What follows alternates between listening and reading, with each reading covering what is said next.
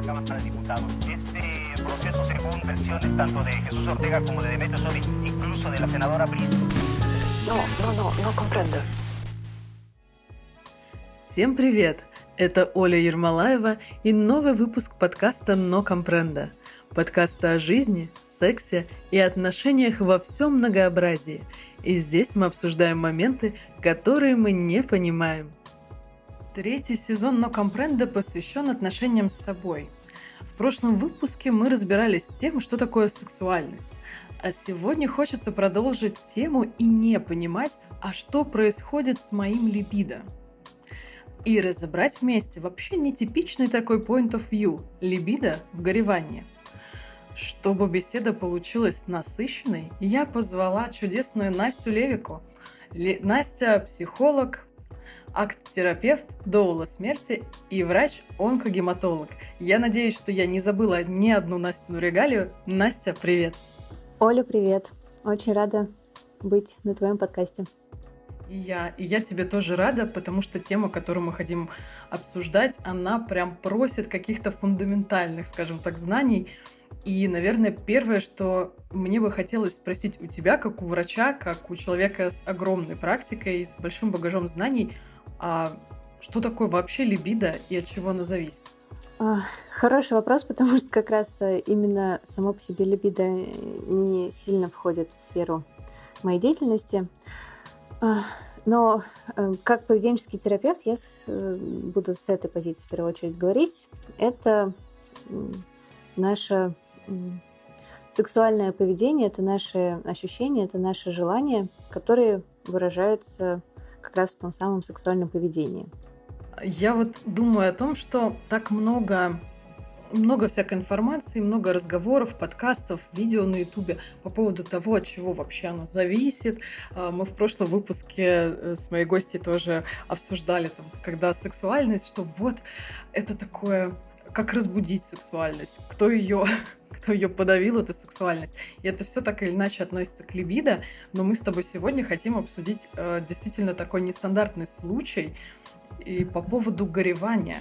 Э, не просто так Настя здесь, Настя Доула смерти, и я думаю, что у тебя вот в этом ключе, возможно, есть какие-то истории или, может быть, какие-то интересные мысли. Давай их, пожалуйста, обсудим.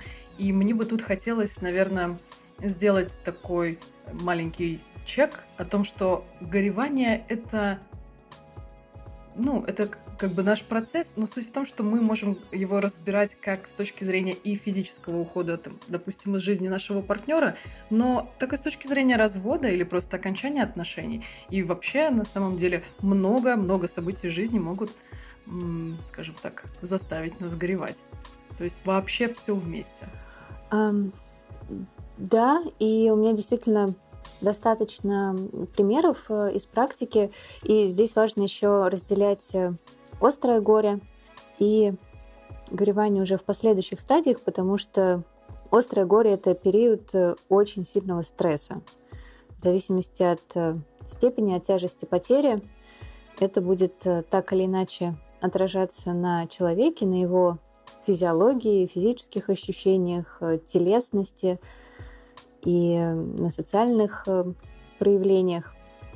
И на самом деле в этом смысле наше сексуальное поведение, наше либидо, оно во многом схоже по компонентам э, с горем. Это ощущения, это эмоции. Mm, это очень ощущения, интересно. эмоции и то, опять же, как мы это можем все проявлять. То, как человек в целом реагирует на сильный стресс, э, точно так же это будет отражаться на том, что у него происходит э, в сексуальной сфере, что происходит с его либидо.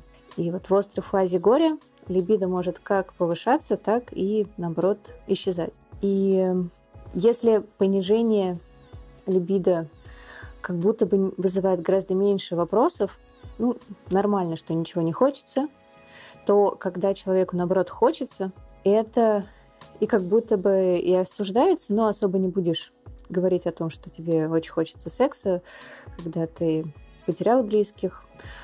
Может быть, если говорить в контексте развода, это, возможно, может э, восприниматься более благосклонно. А, хотя и на это что даже в кино много всего, что вот повышение сексуальной активности, либидо после расставания – это не очень такая здоровая какая-то читается история. Хотя для многих это способ справляться со стрессом. Но тут тоже есть двоякий момент. Это может быть как э, положительный способ справления, когда мы ищем близости, и для этого мы идем за сексом.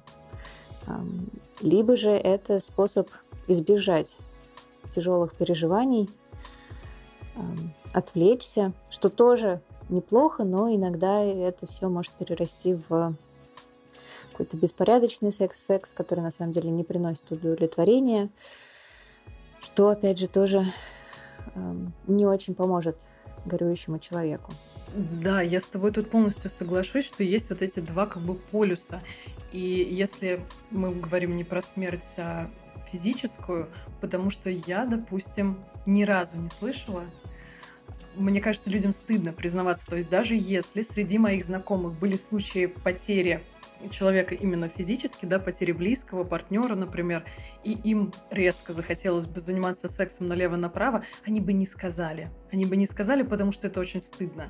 А вот э, девушки, сегодня пускай про девушек, ну, мужчины тоже, когда Э, вы расстались, и резко вот эта смена партнеров, я такая орлица-царица, я самая сексуально привлекательная, как попытка что-то доказать себе, но на самом деле э, заглушить боль и пустоту, которая внутри осталась после того, как закончилось что-то очень важное. Очень часто такое бывает. Опять же, мы тут никого не осуждаем, просто хотим подчеркнуть важность понимания и вот этой вот разницы. То есть вы зачем это делаете? Когда человек понимает, мне кажется, ему легче принять решение а, пойти на такой шаг, или не пойти. Да, я э, задумалась э, про несколько историй, вспомнила, э, которые, с которыми мне обращались э, люди, которые переживали потерю, связанную с э, событиями 24 февраля, когда это было, эм, с одной стороны, полное непонимание, что происходит, а с другой стороны, многими ощущалось это уже как потеря привычного уклада жизни, уже многие друзья стали уезжать. И несколько моих э, клиентов рассказывали мне, что у них как раз в этот период очень сильно обострилась либидо, отчасти это может быть такая наша эволюционная реакция на то, что надо размножаться. Да, да, да. Да, такое вот торжество жизни скорее. И кому-то это приносило, правда, облегчение. Для кого-то это, наоборот, было еще более мучительно, что мир рушится, а я непонятно чего хочу. Особенно это тяжело воспринимается, когда нет э, партнера. И это, опять же, возвращаясь к людям, которые либо развелись, расстались, либо потеряли своих партнеров. Э, и это, конечно, очень сильно влияет на сексуальность. И сегодня как раз читала статью о том, что не только сама потеря, а еще и, например, потеря либидо, потеря сексуальной жизни, это тоже потеря в этом всем процессе. Я хотела как раз именно это и спросить. Мы же можем это тоже приравнивать. Потеря привычного, ну, не знаю, даже графика секса на самом деле я сейчас, знаешь, подумала про ситуацию, возможно, потому что я в ней, что у меня уехал партнер в другой город, и мы вот три недели не видимся, и я горюю на самом деле, потому что у меня сейчас там сексуальная моя жизнь не такая насыщенная, скажем так. А тут, когда действительно грустные большие события и перемены эти такого масштаба, что ты не можешь на них влиять, то есть никто из нас не может предсказать э, окончание или какие-то там другие вехи этого периода, и у тебя нет этого дедлайна, то это очень сильно может фрустрировать. Да, но мне здесь хочется, с одной стороны, тебе посочувствовать, потому что я тоже в аналогичной ситуации, как и ты находишься. А с другой стороны, что потеря, смерть, да и разводы, они часто тоже совершенно непредсказуемы. И это просто с нами происходит. И да, мы теряем как секс, так и секс с любимым человеком, еще интересная штука, не знаю, насколько ты с ней знакома и согласна, про расставание с абьюзером, о котором в целом не принято особо горевать, потому что все говорят, ну, слава богу, что вы расстались в большинстве случаев. И очень часто, по моему, по крайней мере, опыту, в таких отношениях бывает классный секс. И это... О, угу. Да, и это то, почему можно грустить, и многие грустят. А, и, возможно, это даже одна из основных частей таких отношений, что человек был не очень, а секс был классный. И все, этого секса больше нет. Такое, знаешь, как в последний раз. Прям вот так. Да.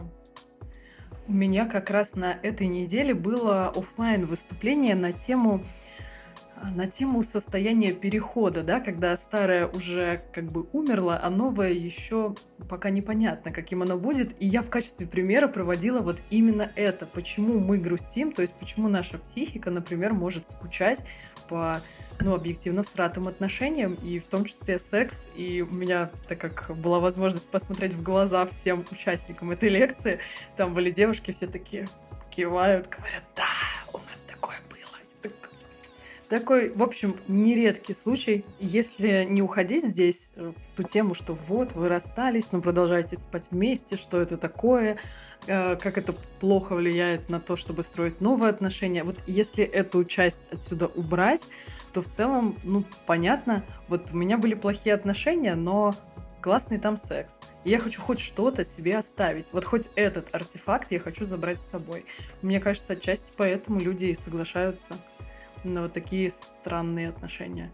Да, да. И, и поэтому, и в целом э, желание близости, я думаю, что это снова возвращаясь к гореванию, что это очень мощные ощущения, с ними сложно справляться. И мы ищем всяческие э, способы сделать это легче, вернуть то, что у нас было – хотя оно уже явно закончилось, и вернуть можно только... Не вернуть, точнее, а создать можно только что-то новое. И секс э, может стать как местом успокоения, местом близости, и там не обязательно это будет э, секс с проникновением. Э, это могут быть просто какие-то сексуальные практики, в которых человек может получать ту самую близость, тепло. И есть же еще второй партнер. Да, если горюет один, то что-то происходит со вторым, и он может э, хотеть сексом, он может не так сильно горевать, и он может чувствовать себя покинутым, и это тоже такая большая проблема в семейных сексуальных отношениях, э, в горевании. Э, либо же, да, секс становится способом уйти от реальности, забыться и просто, чтобы захватил этот да, какой-то поток. И это тоже часто идет с, с диссоциацией, с отсоединением от собственного тела, от телесности. Здесь секс э, как раз становится способом избегания, что на самом деле тоже травматично и не помогает человеку в горе. Я сейчас вспомнила две истории. Обе хочу тебе рассказать. Первая моя, а вторая не моя, слава богу. Я вспомнила такой кейс. У меня были отношения когда-то на заре моей, там, не знаю, сексуальной карьеры. В целом я была молода, там, лет 18. У меня были первые такие серьезные отношения. Мы расстались, и 10 лет мы не виделись нигде, не общались. И через 10 лет встретились. И это была приятная встреча. И у меня не было ни малейшего сомнения, что она прям должна завершиться сексом обязательно. Потому что мои воспоминания о том, какой он был хороший, они были очень яркие до сих пор. Но как бы годы никого не щадят. Но суть в том, что секс был прям на троечку. И я очень расстроилась, и я подумала, блин, зачем? То есть мне так стало, знаешь, обидно. Я думаю, что вот а, это в моей голове была какая-то иллюзорная, красивая картинка с воспоминаниями, а тут прям, ну, откровенно посредственный секс я понимаю, что мы разные, мы другие, мы очень сильно изменились и в этом плане тоже. Надеяться, что спонтанный такой секс будет просто вау, огонь. Это было, конечно, инфантильно, наверное, с моей стороны. Ну, в общем, пока ты сейчас говорила, я подумала, что да, еще вот такая нотка разочарования может быть. Да, ты ведь сразу много моих историй сколыхнула. И у меня, например, в подобных ситуациях было несколько. Было ощущение, что, а может, я вообще не потому горевала, может, я дурочка mm-hmm. какая-то. И это такое сразу обесценивание вообще всего, и в том числе моего горя а, по тому классному сексу. Да, и это, конечно, не очень приятно. Ну, а с другой стороны, тоже какое-то приносит облегчение, что а, ну вот оно как сейчас, окей. Угу. Да, да, я с тобой согласна. А вторая история, я ее услышала в прошлом году. Мы были на Big Dev Conference, и там выступала девушка-сексолог. И она рассказывала кейсы из своей практики, и один меня просто настолько поразил, что я вот хочу его с тобой тоже обсудить. Она рассказывает про случай, я надеюсь, что я сейчас не напутаю детали, но суть в том, что мужчина потерял жену. Они, ну, то есть это не 30 лет, это ближе к 50 их возраст, они жили вместе, у них были дети, то есть долгая такая жизнь. И он, она уходит из жизни по такой нелепой случайности. Ее ударило током, когда она наряжала елку. То есть буквально у него на глазах. Да, и, конечно, это прям такая ну, очень тяжелая, тяжелая потеря.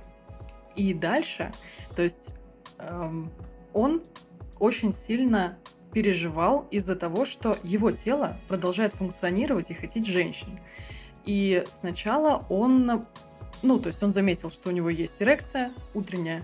И когда он ложился спать, он брал скотч и приклеивал член, приматывал к бедру.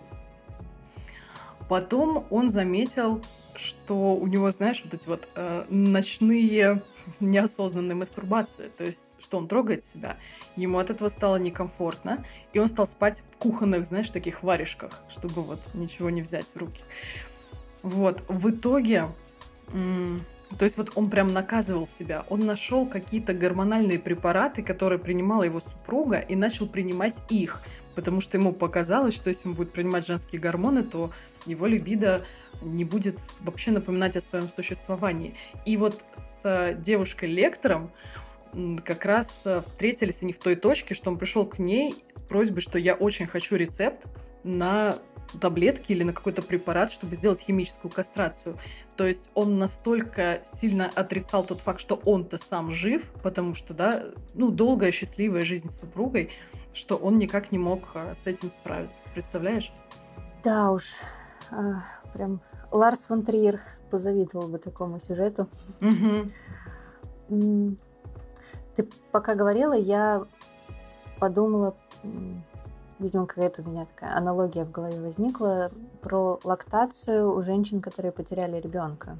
Кстати. Что тело продолжает жить еще той жизнью. И это тоже само по себе очень травматично. А сегодня, пока я готовилась к нашему подкасту, я смотрела разные выступления на Ютубе и смотрела интервью с американской э, американской женщиной. Э, я так поняла, она не психолог, э, эм, работает э, с пожилыми людьми, не знаю, такой пожилая секс-просветительница. В общем, mm-hmm. она пишет книги про секс в пожилом возрасте. И они обсуждали с ведущей книгу «Секс после горя». И она вот сказала фразу, что самое лучшее, что вы можете сделать для своего партнера, ну, я так понимаю, она обращалась к пожилой публике, но мне все равно это очень понравилось. Я подумала, интересно, я смогу такое своему нынешнему партнеру сказать, или он решит, что я его уже хоронить собираюсь. Вы можете подойти к своему партнеру, сесть и сказать, что в случае моей смерти или если что-то станет с моим здоровьем очень серьезное такое, что я ничего не смогу делать, я хочу, чтобы ты наслаждался или наслаждалась. И я хочу, чтобы у тебя был секс, если это будет давать тебе наслаждение, потому что силы моей любви хватает на то, чтобы я желала тебе наслаждаться жизнью. И это же тоже большая история про то, что люди чувствуют очень много вины вообще после потери, горевания. Mm-hmm. Чувство вины очень-очень частая история. И чувство вины от того, что все еще хочется секса, что это будет секс с кем-то другим, что это может расцениваться как предательство, либо же это может со стороны как-то оцениваться. Вот у меня есть клиентки, кто потеряли мужей, и некоторые из них были в открытых отношениях, но это не распространялось, э, эта информация там, для друзей, для соседей, для родителей. Mm-hmm. И это была большая проблема, как продолжать отношения, потому что те партнеры остались, и к ним не сильно поменялись чувства. При этом есть траур, есть горевание. И даже есть так, был такой вот момент, что эти были открытые отношения при жизни оговорены, а при смерти они не были оговорены. И вдруг э, умерший не хотел бы, чтобы это продолжалось. А, или а что делать, если нас увидят, как я это объясню? А через какой срок допустимо открыто пойти на свидание? Или привести к себе домой мужчину, или привести к себе домой женщину. И, конечно, такого срока нет. Я тоже хотела сказать, что такого срока нету. И как жаль, что вот чаще всего мы встречаем две одинаково всратые реакции. То есть это либо «Да ладно, ты, он уже год назад умер». Ну, что ты заведи себе уже кого-нибудь, да, там, условно, если э, женщина потеряла мужчину. Либо наоборот, как ты можешь? Еще тело его не остыло, а ты такая, значит, проститутка. Это такой вайп бабки на лавке, да? И никто вообще, очень мало кто готов сказать, что, ну, это нормально. Если ты хочешь секса, это нормально. Если ты не хочешь секса, это тоже нормально. Так бывает. Причем, да, я думаю, что это же одинаково вот э, именно любая потеря. Опять к разводу, да, что все живы остались, но вы не вместе. И почему-то э, есть либо соревнование, кто первый найдет себе нового какого-нибудь партнера, а либо история, да, что мужчина достаточно быстро заводит другие отношения, а женщина, если это тем более долгие были отношения, в которых, может быть, есть дети, которые, ну, немножко усложняют, скажем так, э, логистику сексуальной жизни, а она дольше остается одна. Ну, как-то так. И тут тоже всякие токсичные подружки или, опять же, те же соседи, они вообще не добавляют не то что уверенности к себе, а уверенности в целом в завтрашнем дне своими вот этими комментариями. Да, это точно. И у меня были отношения с мужчиной после развода. Сейчас я понимаю, что это был не лучший выбор. А, даже несмотря на то, что было как будто бы проговорено, что это не замещающие отношения, что те отношения подходили к концу, все равно эм, очень многое эм, токсично-абьюзивное случилось именно потому, что то еще не было отгоревано. И это не всегда, конечно же, так происходит, но, правда, высока вероятность, что это может произойти. И в целом это про раскрытие карт, да, что я горюю, что со мной сейчас происходит, и для чего мне нужны отношения, для чего мне нужен секс, чтобы не вводить э, не того человека в заблуждение, и чтобы самой, для самому не заблуждаться. Потому что горе — это очень мощный поток всего, и это продолжается длительное время — и это не значит, что горюющий не в себе. Но это значит, что меняется очень много, и телесность меняется. Очень классная тема по поводу честности, потому что я, допустим, вспоминаю свой развод, это были долгие отношения, десятилетние отношения, и я совершенно точно понимала, что прям отношения в каком-то таком классическом, даже моем понимании, они мне пока не нужны, но тем не менее мне хотелось какого-то формата близости, удобного для меня, и я очень честно говорила всем тем людям, с которыми я встречалась, о том, что это и как это для меня. Как раз чтобы избежать ситуации, когда один так думал, другой так думал, никто ни о чем не поговорил, а потом у вас взаимные какие-то претензии. Но у меня не было ситуации с претензиями, потому что, видимо, люди адекватные попадались, да, партнеры. Может быть, потому что я адекватная. Но про честность, да, я тут с тобой полностью, наверное, соглашусь. У меня есть еще эм, другая история. Она уже не про развод, она про изменение секса в горюющей паре, которые потеряли ребенка. Э, и это про какое-то фантастическое изменение. О. И что сам этот процесс горевания, он очень сильно эксплуатил. И мне это рассказывала сама женщина на женском кругу, там, где я жила первые три года своего материнства, мы э, часто ходили э, на такие встречи. И в какой-то момент э, речь зашла про секс. Очень многие говорили, что все плохо, секса нет, какой вообще секс. И вот как раз она рассказала о том, как это у них изменилось и трансформировалось с мужем, что это буквально был какой-то, не был, а стал космический тантрический секс, где очень много нежности, близости, любви, и что это тот самый дар смерти, как будто бы, который появился у них. У них э, еще были дети, и после потери того ребенка еще один ребенок родился. Mm-hmm. И да, это было очень удивительно. И я наверное, сейчас, в свои 34-35, могу понять, как этот трепет э, в горе найти, что, собственно, горевание, э, грусть, да, все наши печальные эмоции — это не что-то плохое, а это наш способ связи и сигнализации другому человеку, что смотри, мне грустно, угу. помоги мне, подбодри меня, обними меня. И нам нравится это делать на самом деле.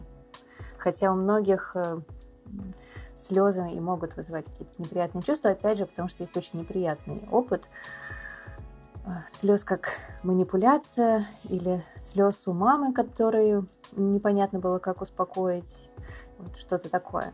Но, естественно, в натуральном виде все наши грустные эмоции – это способ связи, что моему сородичу плохо, я его сейчас утешу, и за это я в следующий раз тоже получу близость и утешение. И на самом деле, да, секс может очень классно трансформироваться. И это, опять же, про принятие того, что происходит, принятие эмоций, которые несет с собой и горе, и что в сексе тоже есть очень много граней и оттенков. И что часто действительно секс, например, был как способ показать свое внимание, но у горюющего человека в паре может не быть сил или каких-то там еще там, ощущений, мыслей о сексе, но при этом он не хочет терять близость. И это тоже то, что можно проговорить. Потому что я ценю и очень рада, что ты со мной, но прямо сейчас я не могу заниматься сексом, как минимум в привычном смысле. Мы можем вместе что-то придумать. И я хочу, чтобы ты знал, что ты мне важен. Или обратная ситуация. Да, я чувствую, что секс мне сейчас может помочь. И я думаю, что на какой-то период мне бы хотелось, чтобы его стало больше.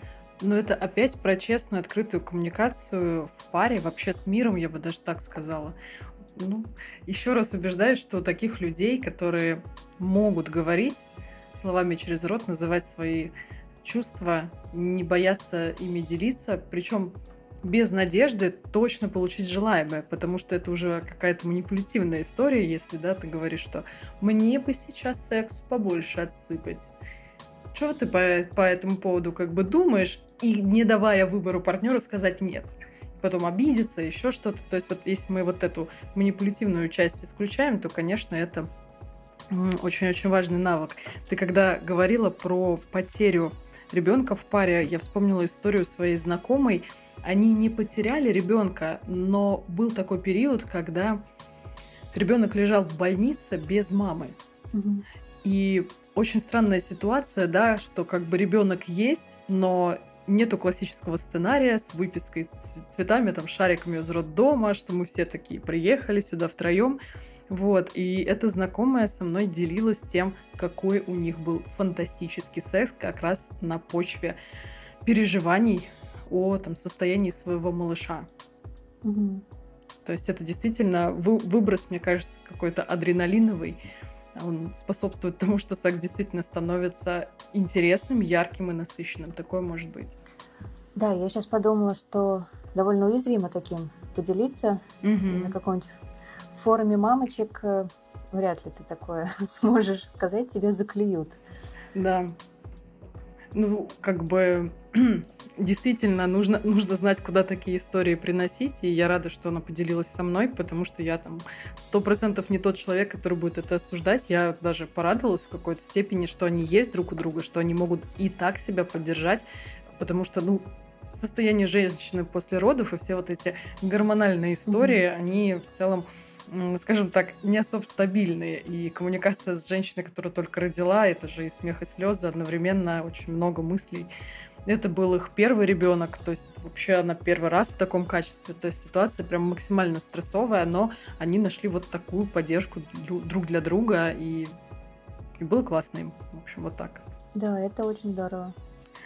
И мы с тобой плавненько подкатываемся к концу этого эпизода.